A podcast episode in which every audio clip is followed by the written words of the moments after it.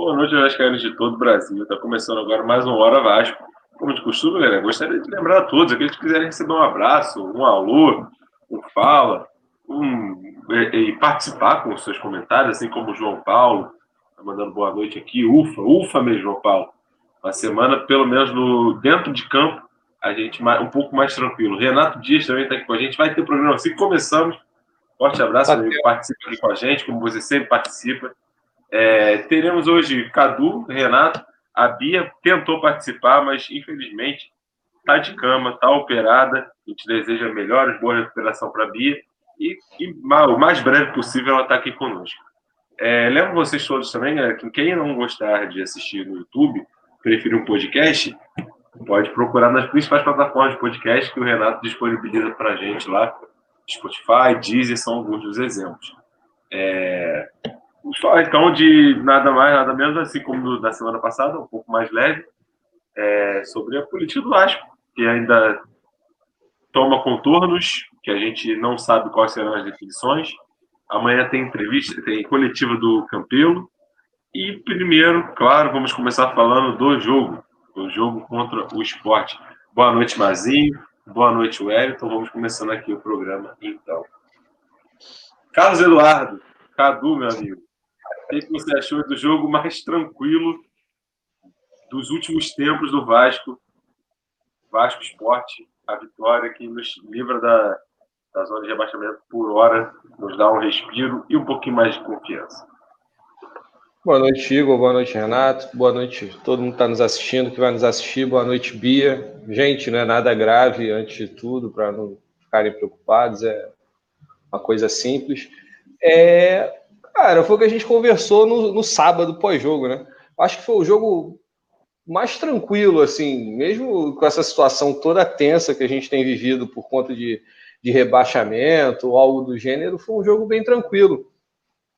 É, tava rolando um, uma dúvida, um problema em relação ao Felipe Bastos ser titular, mas ele foi acometido pelo Covid-19 aí e não que a gente deseja a doença de, de, uma, de um ser humano, que acho que não é direito nosso querer uma coisa dessa. Mas eu acho que só ajudou o Sapinto a colocar o Andrei, não que seja o que a gente precise, o salto de qualidade, mas eu acho que melhorou mais o time. O esquema de três zagueiros está conseguindo entrar no sangue dos jogadores. Eu acho que a, a defesa ficou mais bem protegida e tudo mais. Então, acho que isso já deu uma, uma tranquilidade maior para os jogadores. E acabou o jejum do cano, né? É, acho que é isso o mais importante, além, obviamente, da vitória, é, é centroavante sobrevive de gol, artilheiro sobrevive de gol. Eu acho que foi bom para todo mundo, ele pôde mostrar.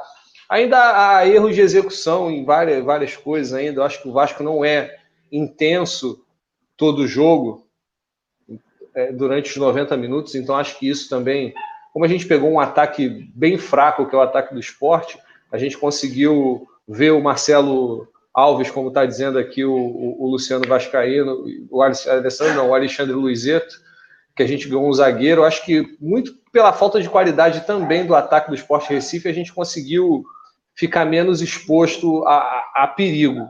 Então, acho que isso ajudou bastante a gente. As trocas, eu, eu senti pouca diferença. Entrou o Thiago Reis no lugar do Cano, acho que mais para constar ali uma substituição, o Vinícius também e o, e o Gustavo Torres. Não, era jogo para a gente fazer 4 a 0 5 a 0 e a gente não soube matar o jogo. A gente ficou, por mais que seja um time fraco, que é o do Esporte Recife, a gente ainda ficou exposto a certos problemas por falta de uma, uma finalização mais específica ali, matar o jogo, que é o que faltou no, no sábado.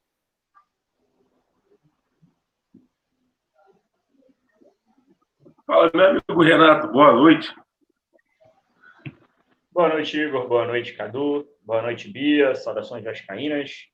É como o Cadu disse aí, nada demais com a Bia, apenas circunstancial, trata-se de uma atleta, né, da atleta daqui do, do nosso programa. E já já ela está de volta com a gente. É, eu começo é, minha opinião sobre o jogo da maneira mais ou menos como o Cadu falou, a parte do, do comentário do Cadu. É, eu queria agradecer a tranquilidade e a prosperidade do jogo de sábado ao senhor Jair Ventura, que o esporte é a imagem e semelhança do seu treinador. Um cara que começou a carreira de maneira promissora, né? É, fez um trabalho, é, para mim, é, pegou um trabalho do Ricardo Gomes e ali deu uma ajustada, uma outra ajustada ali que manteve essencialmente o ritmo, no melhor estilo Cristóvão Bosch, que também começou essa carreira no esteio do Ricardo Gomes, todo mundo sabe que eu sou fã do Ricardo Gomes, quem não sabe fica sabendo agora. E agora, é, passados alguns trabalhos é, em sequência ruins, chega no Esporte Recife e implementa uma das maiores retrancas que eu já vi na minha vida. Um time totalmente sem, sem é, tesão pelo ataque, sem vontade de atacar e com falta de qualidade. É, eu acho que o time é mais de semelhança dele. E agora vamos falar de Vasco, obviamente. O Vasco se beneficiou muito e bem disso. Teve seu mérito também, claro. É, a defesa, cada vez mais eu me convenço que o sistema de três zagueiros ele veio para ficar.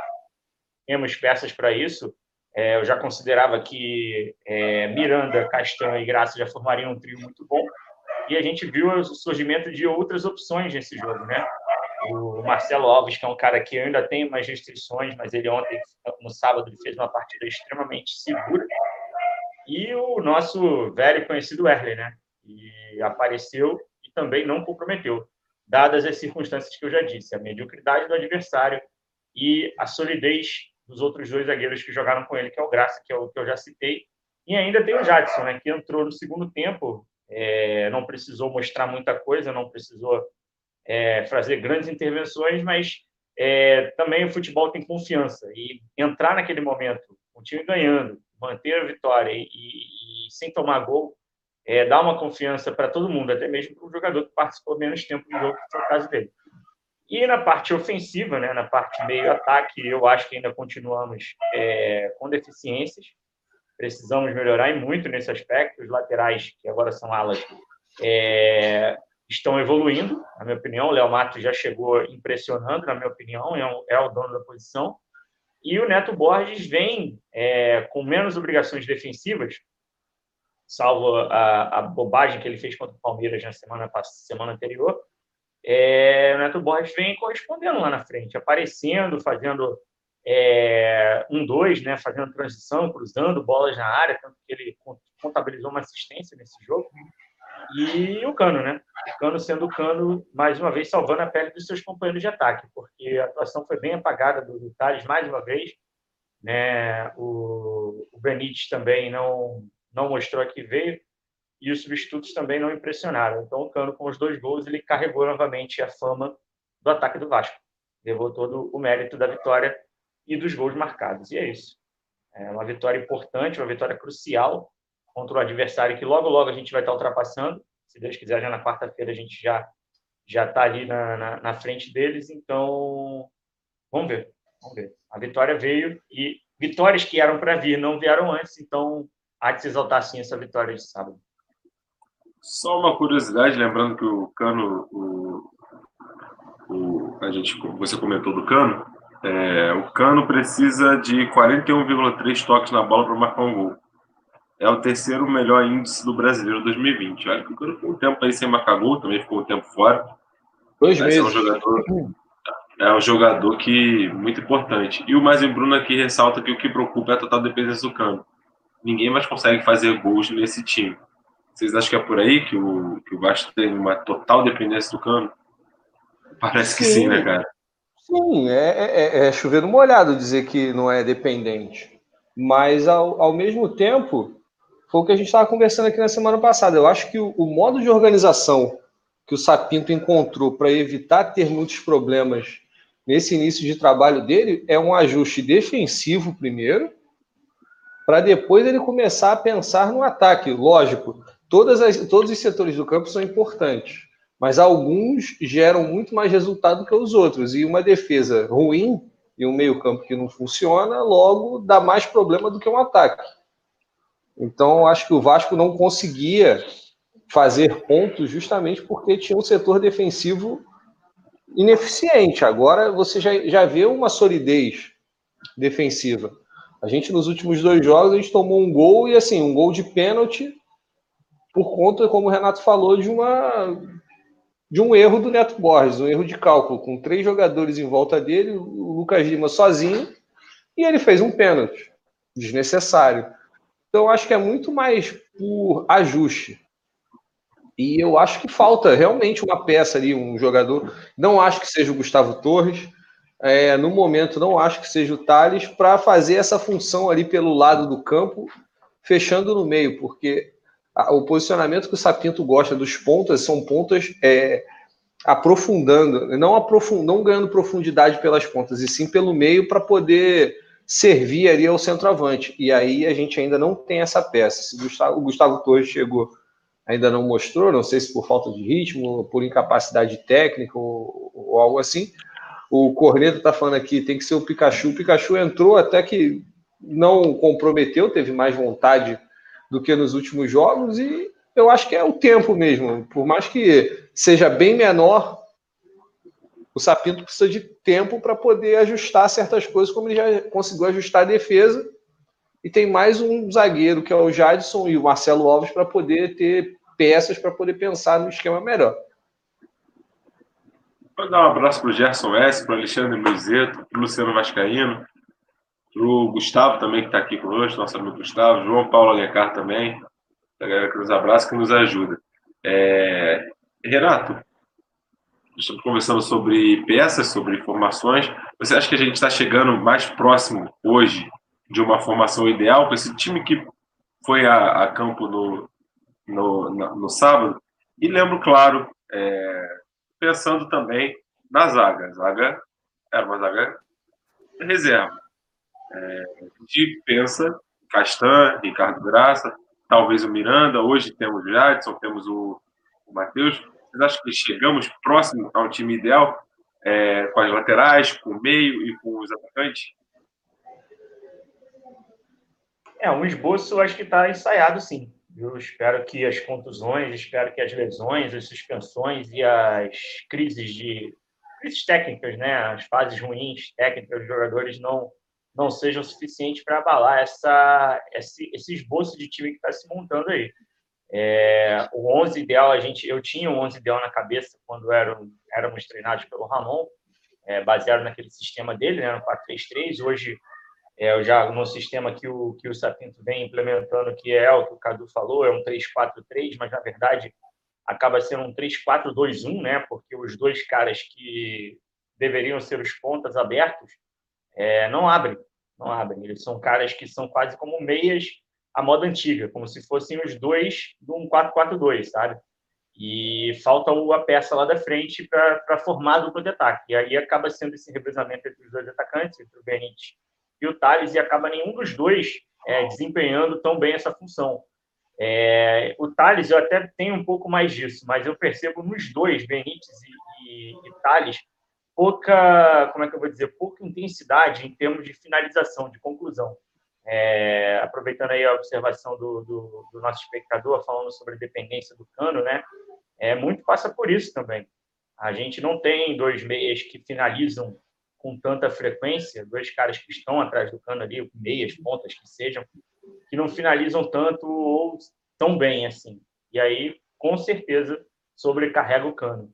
E, e falar do Pikachu nessa função, hoje, por incrível que pareça, não é nenhum absurdo é, tanto que ele entrou assim no, nesse jogo com o esporte, ficou alguns minutos nessa função, mas depois acabou voltando para a ala direita quando o Léo Matos foi substituído. E não é nenhum absurdo pensar nisso, porque o Pikachu, por incrível que pareça, mais uma vez, ele tem a gente tem mais lembranças afetivas em relação a gols do que o Thales e o Benítez. Mas eu não, eu não iria com o Pikachu, não. Não, não, não, não seria minha escolha principal, mas no, durante o jogo, circunstancialmente, eu não vejo problema, como aconteceu até ontem no, no sábado, repito. E acho que é por aí. Acho que a, a, o Bastos é, não deve é, recuperar a, a posição e, e, assim que se recuperar da, da, doença, ele deve voltar à condição dele de reserva. E o Andrei, ainda continua acreditando que o Andrei e o Leonardo Gil eles podem formar uma dupla de volantes bem interessante. Ainda precisa um ajuste um pouco maior ali também, mas acho que tem potencial para ser esse time aí mesmo. Esses três zagueiros, os quatro caras no meio campo e os dois conectando ali com o Benítez, né? com, com o cano na frente. Eu acho que o problema, até o João Paulo Alencar Santos aqui está perguntando o que vocês acharam da partida do Andrei. O problema do Andrei, para mim, pelo menos, completou 100 jogos no, no sábado como profissional pelo Vasco. O problema do Andrei, para mim, é tomada de decisão. Tem alguma, alguns momentos, e normalmente são os principais dos jogos, ele toma decisões erradas. É, é, é uma bola que ele tem que despachar e ele decide tocar. É, é, problema de escolha. Eu acho que isso passa por qualquer jogador novo principalmente com a responsabilidade que eles têm. Inclusive, até o Alexandre Luizet está falando que o Thales não é culpado, que ele subiu, e foi o que a gente falou também na semana passada. Eu acho que o problema de, de jogador recém-subido da base, pelo menos no Vasco, que chega como a salvação da lavoura, que tem que resolver os problemas e tudo mais, passa por fundamento. Alguns fundamentos são pouco trabalhados. O cara joga é, é, na base num esquema e tem que jogar no profissional em outro e até ele se acostumar com, com, com ter entendimento do que está acontecendo, leva um tempo. Então, acho que é esse o problema. E até estão falando aqui, ah, temos o Juninho. Verdade, depois que ele teve Covid, é toda aquela coisa com renovação do dente, que ele teve que tirar, teve depois um problema na, muscular e tudo mais. Eu não sei como ele treina. Hoje em dia é difícil alguém chegar e falar, ah, fulano treinou muito bem. Porque ninguém mais tem acesso a treino. Então, eu parto do princípio que se ele tá, não está sendo é, não relacionado, ele está sendo relacionado, mas não tem, tem sido usado nos jogos, eu entendo que ele não está como o Sapinto entenda que ele deva estar tá rendendo. Não. É, é, chato por ser uma, uma, um cria da base e tudo mais, mas é o entendimento do técnico. Como a gente não acompanha e não vê, a gente não tem como opinar e falar que o cara está certo ou o cara está errado de não colocá-lo. É, aproveitando isso que você falou, Cadu, é até, até bom falar isso, porque, porque o Sapinto ele não tem. É, como é que eu vou dizer? Não tem preconceito. Ele não chegou aqui e pensou assim, pô, a base do Vasco não tem produzido bons meios, não tem produzido. Não tem histórico, não tem noção. É tudo que ele está vendo no dia a dia. E ele está vendo hoje melhor do que a gente. Ele é o treinador, ele, como você falou, ninguém mais assiste treino hoje em dia. Então, o cara está lá no dia a dia. Também acredito no potencial do Juninho, mas acredito ainda mais que o treinador saiba o que está fazendo. É, ele vai, se ele continuar, se ele, se ele convenceu o Sapinto durante os treinos, eu tenho certeza que vai jogar, porque é, o português não é bobo, né? de, de, preferir, é, já, já, ter suas preferências assim e, e refutáveis, como, por exemplo, o Ramon tinha. É, acho que ele vai de acordo com o mérito. O Alexandre Luizet está falando que a gente está assando nossa base em micro-ondas, caso o Thales Magno, o Vinícius e o Peck. É como a gente disse semana passada, né, cara?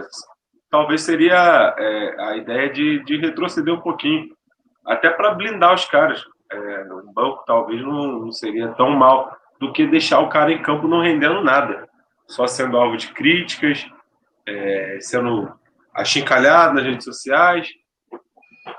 Pode ser pior isso. Eu, eu acho que é para é, tudo... Pode falar, sabe? Não, assim, quando a vitória vem, né, quando o time vence, a temperatura baixa, né? A temperatura estava alta, assim, o clima tenso, todo mundo muito com os nervos exacerbados, a coisa mais é, querendo falar mal de tudo e de todos, né? A gente fica amargurado quando a gente fica oito jogos, nove jogos sem vencer. Mas quando a vitória vem, a gente se acalma. E aí percebe é, mais ou menos o que a gente vem fazendo aqui no programa, falando toda semana sobre como saber utilizar melhor os jogadores que sobem. E ficou muito claro no sábado que com a vitória, é, não é que eu vou dizer que com a vitória todo mundo presta, todo mundo é bom, mas fica muito mais fácil, muito mais tranquilo você fazer uma análise justa e está muito claro, não, não retiro nada do que eu disse sobre o Thales, eu continuo achando o Thales aquele potencial todo que eu falo toda semana. Se a gente fizer o bingo aí, a cartela do, do, do, do, do Vasco, você vai ver lá. O Renato falou do Thales, pode marcar aí. É, toda semana eu falo isso, e vou, eu não vou cansar de falar. E outros, né? Outros exemplos, o Andrei, o Miranda, o Graça, são jogadores que têm potencial que precisam estar num ambiente favorável para render. E aí a vitória vindo, o resultado vindo, a gente consegue ter mais tranquilidade até mesmo para fazer essa observação que foi muito bem feita pelo espectador, de que a gente, se a gente continuar com a, continuasse com a onda de derrotas, com a sequência de maus resultados, a gente realmente ia, como ele disse, assar no micro-ondas todo mundo. É, e, e, seguindo do que você falou, Renato, é, é, é questão de contingência. O momento que os garotos sobem é para ser solução. É o que eu falo. Se a gente tivesse um time, uma base montada, com jogadores experientes, óbvio, temos jogadores experientes, mas foi o que a gente sempre fala aqui. Com três técnicos no ano, não há como você ter um padrão de jogo, um método de, de, de jogo, nada. Então você começa a, a, experimentar os jogadores em certas posições para ver se o cara vai render aquilo que precisa.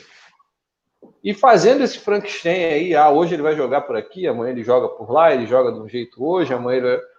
Não há, só se o cara tiver um talento muito grande, tiver muita inteligência tática, espacial, de tudo, para poder entender o jogo, como o jogo funciona, para ele poder render mais do que se espera dele. Porque a gente também, ao mesmo tempo, como torcedor, a gente faz uma. cria uma expectativa que, por fim, é muito ruim pro jogador e para a gente. A gente por depositar confiança e, e, a, e a do jogador de não conseguir corresponder ao que todo mundo pensa que ele vai render. Então fica difícil fechar essa conta de dizer, olha, o cara, o moleque é bom. É difícil a gente chegar hoje na situação que a gente se encontra, não esse ano, nos últimos 15, 20 anos, de falar assim, olha, esse garoto aqui subiu e ele é muito bom, ele, ele, ele conseguir ser unanimidade. Até os jogadores que hoje estão na seleção, o Douglas, você pensa, o Alan, em algum momento eles não foram unanimidade. Então é, é difícil. Por quê? A gente não consegue ter momentos de tranquilidade ou um ano tranquilo a ponto desses garotos subirem, terem tranquilidade para se desenvolver como profissionais. É isso. Reforçando aqui o que foi dito sobre retroceder, o João Paulo trouxe aqui para gente, muito bem lembrado, o PEC hoje jogou no sub-20. Poderia se colocar o Vinícius também. O Vinícius entra, dribla, corre, pedala e nada, como, como a gente diz que é o triatleta. Então seria, poderia ser um, para ganhar ritmo, sim. Pode se desenvolver até mais também. Continua treinando no profissional, tem as chances esporádicas no profissional, mas pode sim jogar na, na base, por que não? Estou é, aqui dando uma zapeada no Net Vasco para ver se a gente tem algum assunto relevante para esse momento, para a gente entrar daqui a pouco no assunto política. É, dando uma passada aqui nas principais manchetes, Campelo lamenta em definição sobre o próximo presidente do Vasco. O Vasco sobe para 16 lugar brasileiro, deixa a zona. Leva esse ano Jorge Salgado se consideram novos presidentes do Vasco. E por enquanto só isso. É, tem aspas aqui do Germancano, então nada, nada muito nada tão relevante a ser, a ser destacado. Além desse jogo né, do, do, do Sub-20, que terminou em 1 a 1 informando a galera, é, é válido pelo Campeonato Brasileiro Sub-20. Um abraço também, Fábio Queiroz está aqui com a gente. Abraço para todos os amigos. Se vocês quiserem participar com alguma, alguma dica, alguma sugestão, alguma, algum comentário, vocês fiquem à vontade. É, sobre a, vamos, vamos ter que falar sobre a eleição. A eleição rolou no sábado e entre dois candidatos, não, são, não eram os dois candidatos únicos. Esse ano ainda estava no pleito, só que retirou por se entender como o presidente eleito por conta da eleição do dia 7, que está sob júdice. Então rolou a eleição desse sábado com a canetada do, do que é o presidente da Assembleia Geral. É ele quem é o responsável por convocar as eleições do Vasco. O processo eleitoral do Vasco é assim: quem convoca é o presidente da Assembleia Geral e o presidente eleito é o Mussa. Ele convocou esse sábado. É, não sei, não sei é, qual vai ser a validade da primeira eleição por ter sido convocada pelo presidente Alexandre Campelo mas fica o meu lamento por ver duas eleições para decidir um presidente e ainda a gente não decidir. A gente tem duas decisões, como o Renato brincou, como todo mundo tem sacado das redes sociais, um ganhou a Taça Rio, o outro ganhou a Taça Guanabara. E agora, teremos a final do Carioca? Eu não acredito.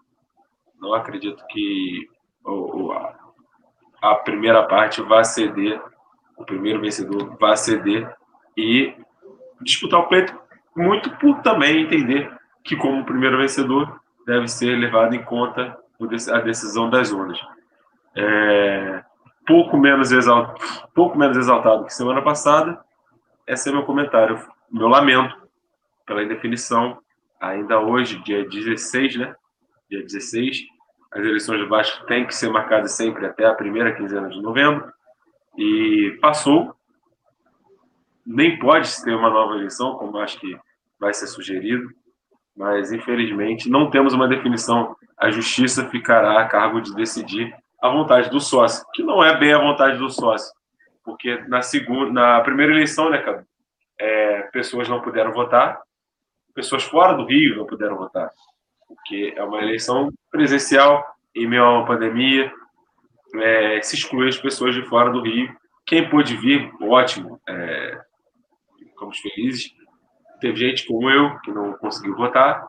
E tem a eleição de sábado, que o pessoal que é apoiador de um dos candidatos, do Levenciano, que é um dos favoritos é, a, a, assumir, também não participou. Então, não dá para se dizer, se cravar que a vontade de sócio foi feita, porque foram duas eleições fragmentadas e com muitos problemas. É, vocês gostariam de comentar algo, Renato, Cadu? Olha, é, essa indefinição é que a gente estava reclamando na semana passada, na semana retrasada, sobre isso tudo, e quem paga é o Vasco. Essa é a realidade. É, decisões jurídicas em cima de decisões jurídicas, e a gente vai perdendo tempo, vai perdendo tempo, e quem paga é o Vasco. É, até falar isso é, é, um pouco chato, mas assim, esses dias aí, as pessoas é, criadoras de conteúdo, como nós somos criadores de conteúdo, mas a gente não tenta. Eu acho que também as pessoas não parto desse princípio. Tentam influenciar outras a pensarem como elas. Ultimamente vem sendo criticadas por, por conta de, de posicionamentos e tudo mais. A gente aqui parte de um princípio do seguinte: a gente não se posiciona é, institucionalmente, vamos dizer assim. O Vasco não tem candidato, é, grupo político ou algo do gênero. Não, a gente, o nosso partido é o Vasco da Gama. Acho que isso aqui é o nosso princípio básico. Não discrimino e nem recrimino a quem queira se posicionar. Eu acho que até você não se posicionar é um posicionamento, então vai de cada um, é escolha individual, vamos dizer assim. A gente não, mas fora daqui, conversando, a gente tem posicionamentos, pensamos muitas vezes de forma igual e poucas diferentes, mas a gente não tenta transferir isso para o pro programa, vamos dizer assim. Então, acho que é, que é isso. Enquanto tiver essas brigas é, jurídicas e o entorno também, porque parece que não, não faz diferença, que ah, são torcedores discutindo, mas esse clima também no nosso entorno, essa, essa vontade de, de defender algo ou alguém, independente de lado, é muito ruim, porque a gente não consegue, eu pelo menos não consigo pensar no jogo de quinta-feira com a tranquilidade que deveria ser. Ah, não, porque olha, tem recurso no STJ, a gente não sabe o que, que vai acontecer, como vai acontecer, quantos presidentes eleitos a gente tem, quantos presidentes eleitos a gente não tem, se a eleição do dia 7 valeu, se a do dia 14 valeu, qual a que vale, qual é o entendimento. É, é, a gente, como Vascaína, a gente chegou numa situação que a gente analisa é, não só o jogo, ah, vou ver o jogo aqui, ah, fulano é bom, boa contratação, não sei o quê. A gente analisa orçamento, a gente sabe de verba de TV, como poucos torcedores de outros clubes sabem. A gente lê peças processuais tentando entender e entende certas coisas mais do que muitos torcedores de outros times. Lógico, isso para entendimento fora do que você exerce, o que você veja no dia a dia, é ótimo. Mas isso é função de torcedor? Não, acho que torcedor é torcer. Ah, tem outras coisas, ah, ser sócio torcedor, ser sócio e tudo mais, beleza. Mas eu acho que esse tipo de conhecimento não faz parte da nossa função. E, infelizmente, por anos de desmando, de incoerências e tudo mais, a gente teve que aprender tudo isso e hoje a gente sofre com isso. A gente se tornou refém do que a gente teve que aprender. Essa é a realidade. É, sobre eleição, é, sobre política, a mesma vontade que eu tenho de falar da política cotidiana, eu tenho para falar da política do Vasco. E motivo é o mesmo. É, porque a política está longe de ser o grande objetivo dos políticos, o bem maior, o bem de todos vem da cidade, do município, do estado, da, do país. E no caso do Vasco, tá? eu peço licença a todo mundo que tem o seu o seu político predileto, o seu candidato predileto. Eu não tenho, eu tenho a mesma sensação que eu tenho na política cotidiana, eu tenho os menos piores. E olha que eu não, eu, eu ainda faço esse exercício, sou um, um trouxa ou um esclarecido, sei lá o que, que eu sou, como eu me classifico mas eu sempre procuro conhecer minimamente o programa de governo dos, dos caras que vão se candidatar, dos, dos favoritos, óbvio, né? E do Vasco, a mesma coisa. E tenho a mesma opinião, o mesmo conceito. Eu procuro menos pior. No caso do Vasco, né, é um, o que é menos mentiroso, na minha opinião, o que menos promete coisas sem fundamento. É nesse, normalmente, que eu presto mais atenção.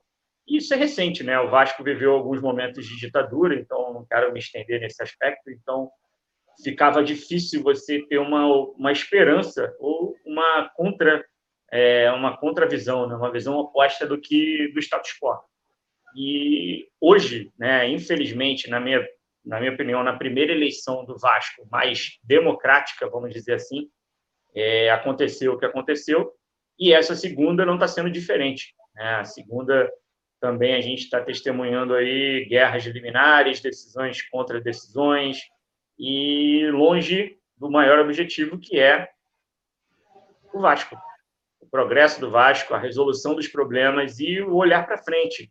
Olha, está decidido, o presidente é fulano, o vice-presidente é ciclano, e na próxima eleição vai ser de, desse jeito, porque não pode mais ser do jeito que foi anteriormente, deu errado, que prejudicou o clube, que prejudicou o, a transição, enfim.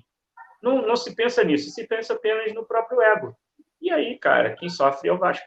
Como você disse, Cadu, quem sofre é o torcedor vascaíno, que é obrigado a sempre se sujeitar a esse tipo de coisa. O cara que vai votar, o cara que não vota, o cara que simplesmente torce para o Vasco da Gama, ele é obrigado a, a se sujeitar a ler notícias não só de campo e bola, como também de gravatas, né? muitas gravatas, muitas capas pretas por aí, e a gente não consegue é, civilizadamente escolher um presidente. Eu espero que seja é, sejam as dores do crescimento, de a gente sentir aquela dor, sabe, quando a gente está crescendo, está querendo aparecer, sejam as dores do crescimento da democracia, que o Vasco seja é, esteja nascendo no Vasco um tempo novo, que na verdade é o antigo, é o tradicional, que é a democracia, a tradição de se ter um clube democrático, pioneiro, de vanguarda e que se orgulhou sempre de ter é, coisas positivas e inovadoras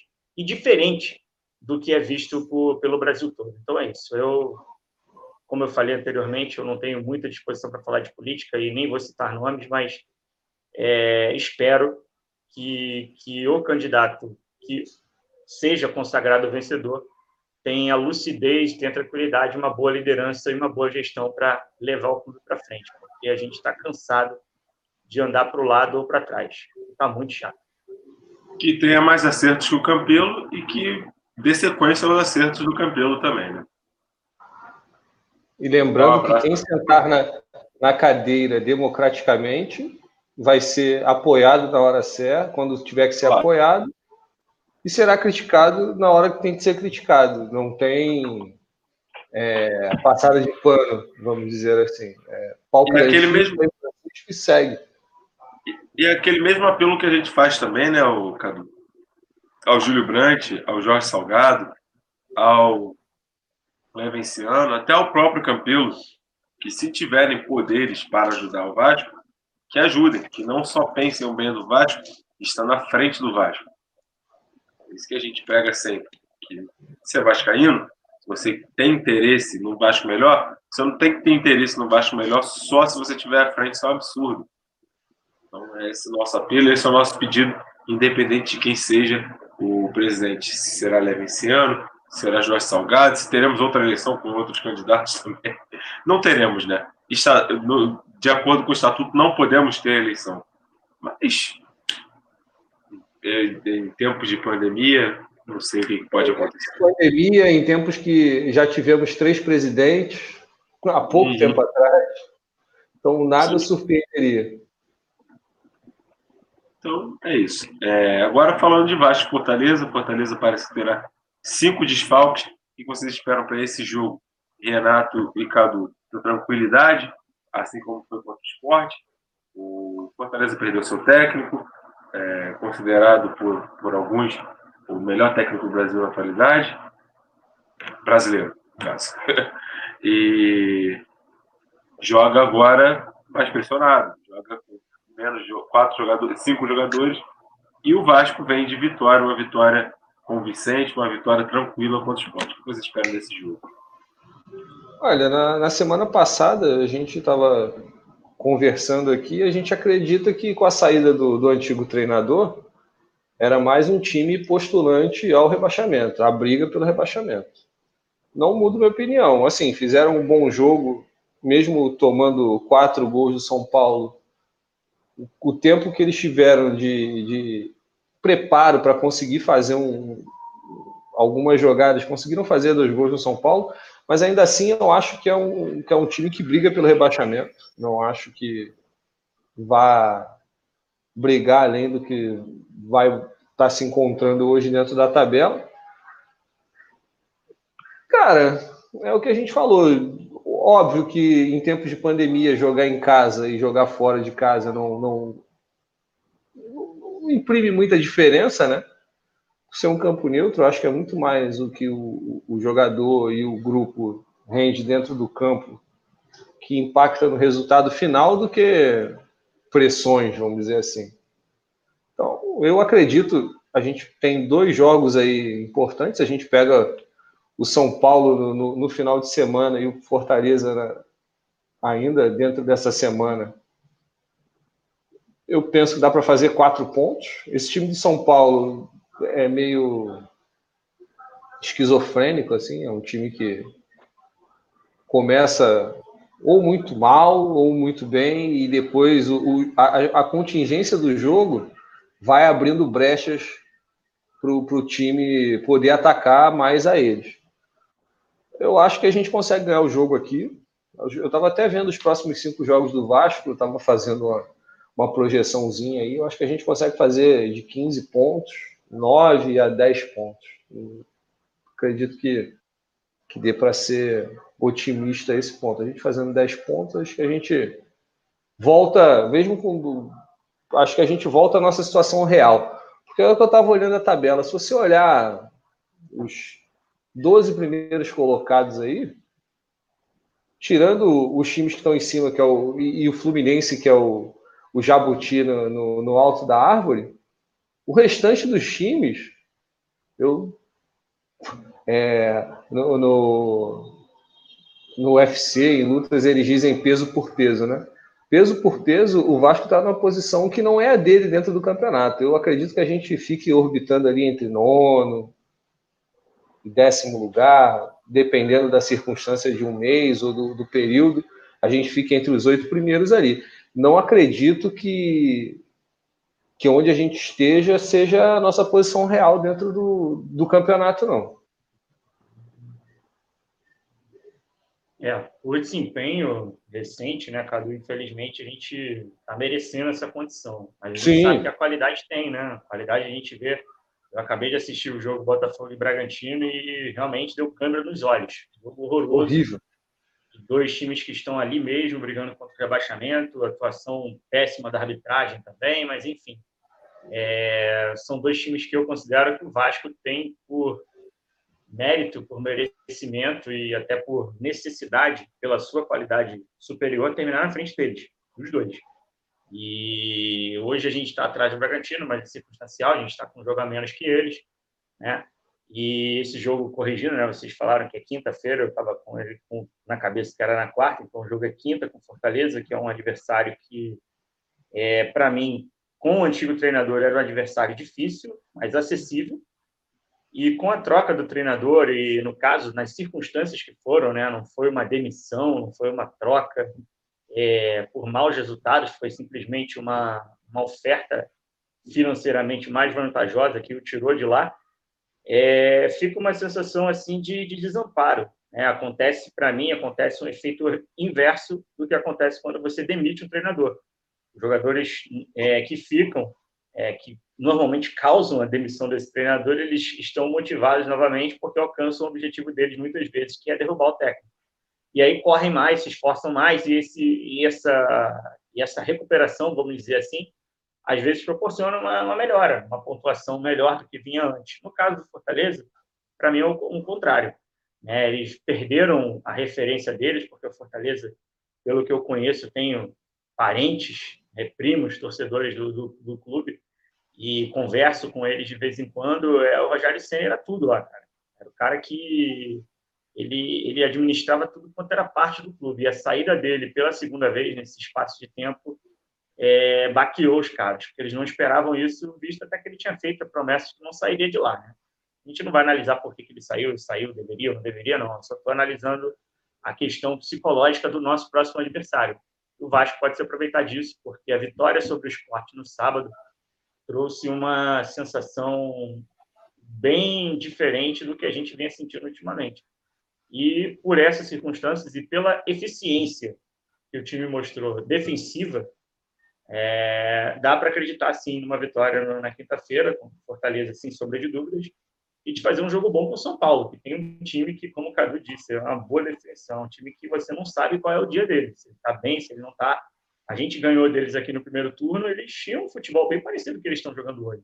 Não mudou muito, não acho que mudou muito, mas os resultados aparecem, né? E eles estão na posição favorável na tabela, tanto que a participação na Libertadores deles foi ridícula e a classificação no Campeonato Brasileiro está muito boa.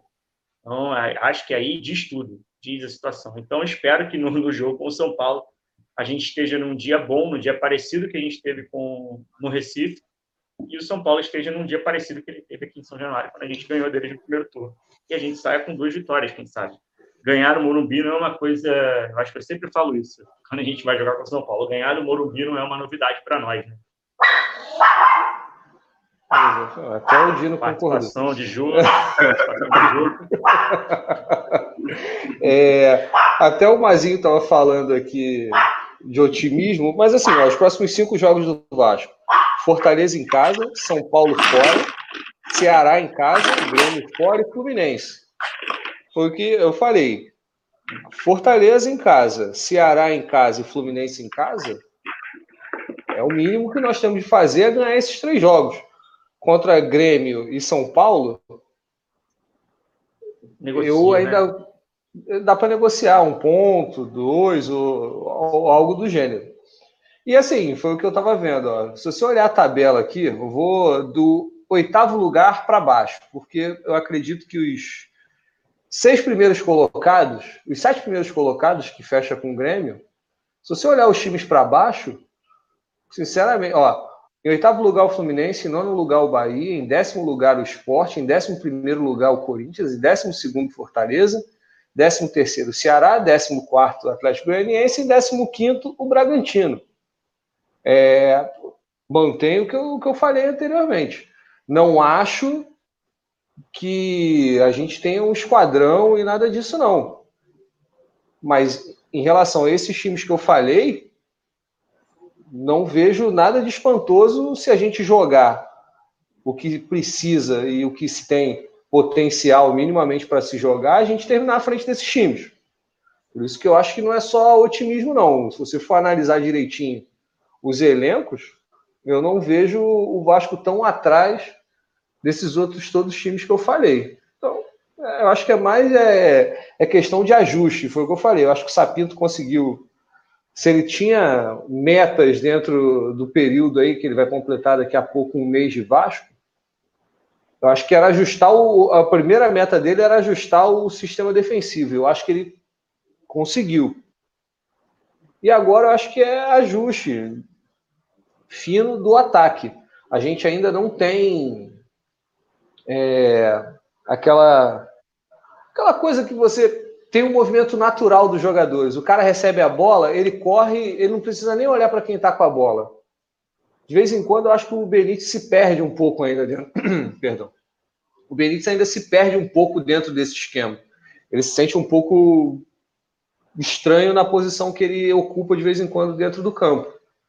Então acho que isso é muito mais ajuste do que é, ineficiência. Ah, eu acho que é ajuste e eu acho que o Sapinto vai conseguir ajustar isso. Ele tendo tranquilidade de isso tudo que a gente vem conversando aqui sobre questão de eleição, é, interferência e tudo mais, se não tiver, é, se isso não entrar no vestiário, como dizem normalmente, eu acho que a gente não vai ter problemas esse ano, não, nem no ano que vem, porque esse campeonato termina só em fevereiro. Então, eu acho que é mais questão de ajuste mesmo. Cadu, e você falou nove pontos, é uma meta bem realista. É, Ceará, Fortaleza são vitórias obrigatórias, vamos dizer assim. A gente sabe que não é obrigatório, porque o campeonato, esse campeonato maluco, confuso, jogo em cima de jogo e tal. A gente já conversou tudo isso ao longo das semanas aqui. A gente sabe da realidade que a gente vive para todos. Né? O campeonato é maluco para o Vasco, mas é maluco para o Ceará também. Para o São Paulo também, para o Grêmio também. É... O Grêmio, para mim, desses cinco jogos, é o mais difícil. Eu não tenho nenhuma dúvida, Sim. porque o Grêmio é, é o time que mais evoluiu dentro do campeonato nesse tiro é curto parecido, aí. É parecido com São Paulo no sentido de você nunca sabe quando vem o qual é o Grêmio que você vai enfrentar, mas não no, no, no nível de desempenho dos caras, mas no, nas peças mesmo, porque o Renato, ele, a gente sabe que o Renato ele é louco, ele troca de troca os 11 assim sem cerimônia. Se tiver um jogo próximo ali à frente dele mais que ele considera mais importante, de uma Copa, de um campeonato, de uma Libertadores, ele troca mesmo sem piedade. Ele só deixa o goleiro e às vezes nem o goleiro ele mantém. Então, nessas circunstâncias, é, nessas nuances, a gente pode negociar uma pontuação contra o Grêmio positiva. É um jogo muito difícil com o Grêmio no, no, na arena, mesmo sem torcida, com São Paulo no Morumbi também sem torcida, é um jogo difícil, mas e o Fluminense, né, cara, que é um clássico. Se a gente for na tradição, a gente ganha. Mas é isso, é um jogo sem torcida, é um jogo no Maracanã, que é um gramado, a gente não, não mencionou essa questão do gramado, jogando num gramado menos ruim, que foi ele do Retiro no sábado, o Vasco jogou bem, e vai voltar a jogar, por incrível que pareça, na nossa casa, num gramado bem inferior. Espero que tenha melhorado com esse, sei lá, 10, 12 dias aí que vai ter de separação entre o último jogo com o Palmeiras. Eu não sei se o jogo da sub-20 foi lá, não foi não, né? O jogo do Palmeiras hum, e não. o jogo de hoje e o jogo de e o jogo seguinte são 10 dias aí para pelo menos tentar recuperar. Eu não sou, eu não tenho especialidade em jardinagem, não tenho conhecimento disso, mas espero que com 10 dias de descanso o gramado fique menos pior, porque o gramado de São Januário realmente é horrível. E infelizmente acaba jogando contra a gente nessa hora. Né? Não que a gente tenha um time extremamente técnico, mas se tiver um gramado melhor, o cara fica tem que arrumar outra desculpa para fazer besteira, né? Então, assim, acho que é uma meta realista, cara. Nove pontos é, é, é uma coisa, assim, bem real, bem, bem acessível nessa sequência de 15 que a gente vai disputar. Quem sabe 10, quem sabe 11, quem sabe 12. É para ser otimista vou mesmo, tentar, Vou tentar descobrir quando vai ser Vasco e Grêmio, porque, ó, por exemplo, Vasco e Grêmio, Vasco e Grêmio, deixa eu achar aqui, porque o Grêmio, o mesmo problema que eles vão ter de jogar no dia 26 de novembro pela Libertadores, o Vasco joga pela Sul-Americana também. Então, deixa eu ver aqui. É, Vasco e Grêmio, Vasco e Grêmio, Vasco, Grêmio, Vasco, 22, 26. É, Ceará. Ó, Grêmio e Vasco. É três dias após o Grêmio jogar o segundo jogo contra o Guarani na Libertadores. Eles jogam na quarta, dia 3, e no dia 6 eles pegam o Vasco, que é o domingo.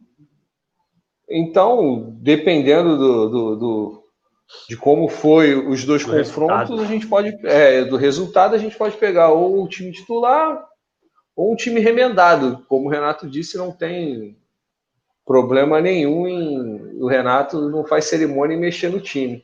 Até em cima do que o Mazinho Bruno estava falando, pois é, no primeiro turno nós tínhamos os mesmos adversários, perdemos pontos preciosos para eles e não conseguimos ganhar de nenhum grande. para mim, o grande problema desse ano, e, e, isso acho que ficou muito claro no tempo que o Ramon foi técnico. E a gente tem que respeitar trabalho de fisiologia, de, de departamento médico tudo mais, por mais que nos últimos três anos eu tenha batido no departamento médico do Vasco. É, mas para mim, um dos erros é, foi a, a, a, gestão de jogos do Benítez. Por exemplo, a gente jogou contra esses times que disputam, é, brigam pelo rebaixamento. O único jogo que o Benítez jogou, salvo engano, foi contra o Atlético Paranaense. O restante, contra o Bragantino aqui, outro jogo, o Benítez foi poupado.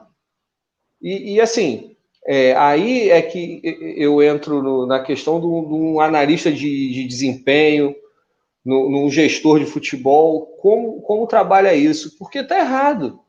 É, é, parece que ninguém chega e fala assim, galera, a nossa realidade não é brigar pelo título. Se brigar pelo título, ótimo. Mas a nossa realidade é disputar com esses clubes aqui a permanência na primeira divisão. Ficar entre os oito, ficar entre os dez. E aí o Benítez, que é o jogador importante dentro do elenco, é o é jogador que consegue colocar uma, o Cano em condições de fazer um gol ou fazer um gol, e o cara foi poupado nos jogos contra times que brigam contra a gente numa situação dentro do campeonato. Aí coloca, por exemplo, ele jogou contra o Inter em Porto Alegre, foi substituído depois, o cara não foi usado no jogo que era importante, no jogo contra o Curitiba, pensando no, na Copa do Brasil e tudo mais, ele foi, foi não foi colocado. A gente perdeu lá justamente por ter poupado um cara que daria para ter colocado e sido diferente o jogo. A gente teve oportunidade de ganhar contra o Curitiba lá e a gente não ganhou o jogo. Então, é, é, é esse tipo de, de, de, gestão, o cara olhar com, com, com atenção como é que o, o calendário anda, para poder o time ser melhor gerido. E, e, tem hora que isso não acontece. Parece que assim, não, vamos poupar, porque se o cara estourar, tudo bem, vai ficar mais jogos sem. Mas há jogos que são chaves, não dá para abrir mão de jogador. Esse é, esse é o problema.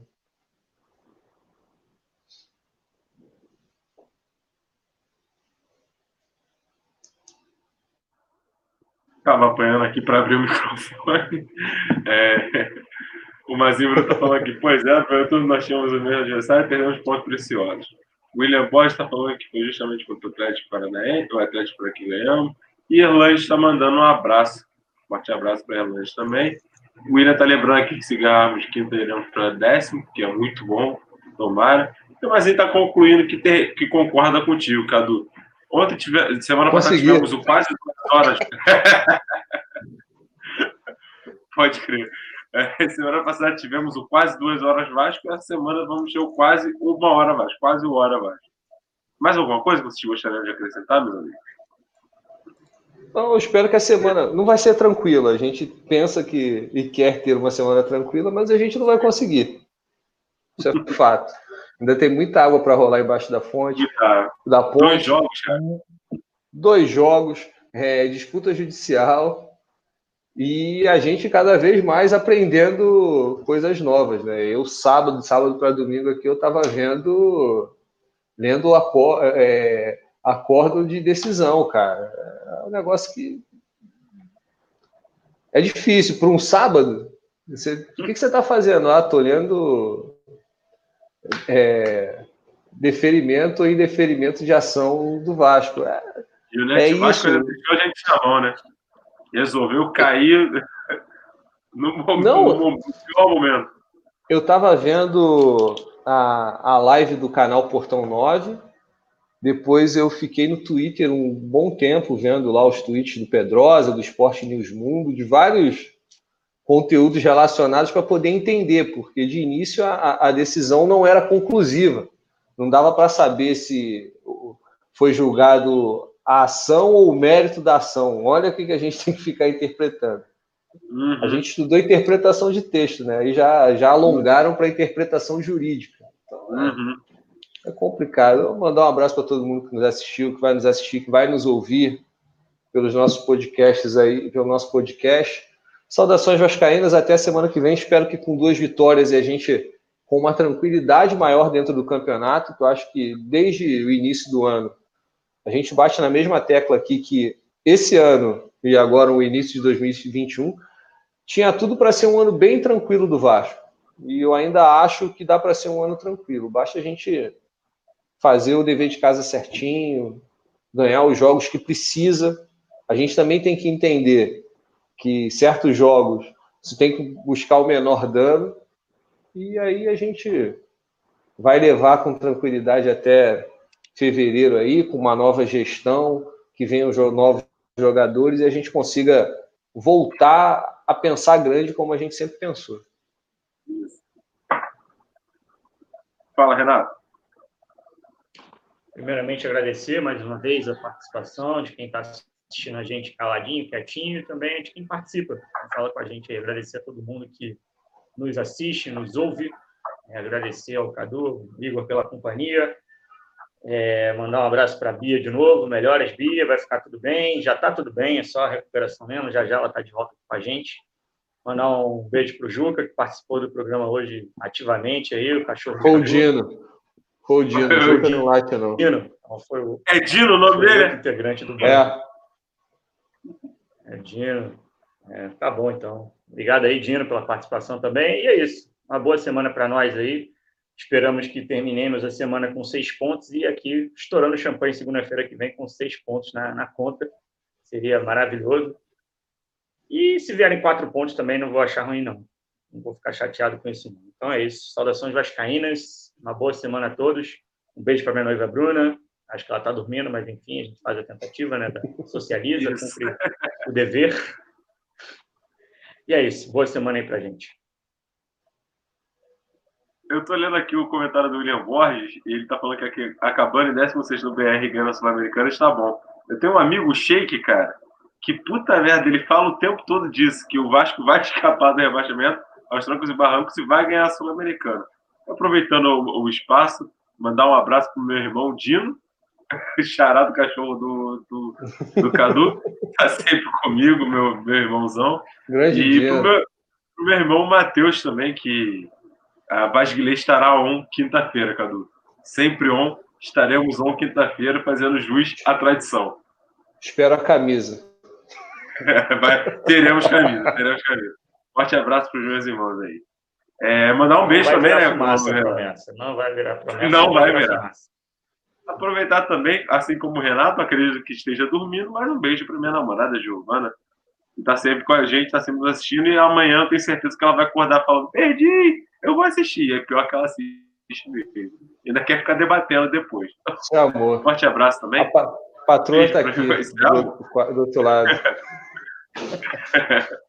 e forte abraço a todos vocês, meus amigos, Erlange, Mazinho, William Borges, Luciano Vascaíno, é, Vascaíno Boladão, os amigos William Costa, Alexandre Luizeto, Antônio Teixeira, Fábio Queiroz, também de Brasília, está sempre aqui com a gente há muito tempo participando e nos ajudando aqui. Gustavo Ferreira Cornetinha também, nosso amigo Corneta. Grande Corneta. Pontualmente fazendo polêmica. Então é isso. O, o Hora vai ficando por aqui. Agradecemos a todos. Lembro a todos que quiserem nos ouvir no, no, no, no podcast. O Renato vai disponibilizar isso logo mais e teremos no Spotify, Deezer, entre outros. Procura lá, Programa Hora Vasco, e você vai achar, com certeza. Forte abraço a todos, até semana que vem. Esperamos que com notícias boas, com mais tranquilidade, navegando em mares calmos. Vasco!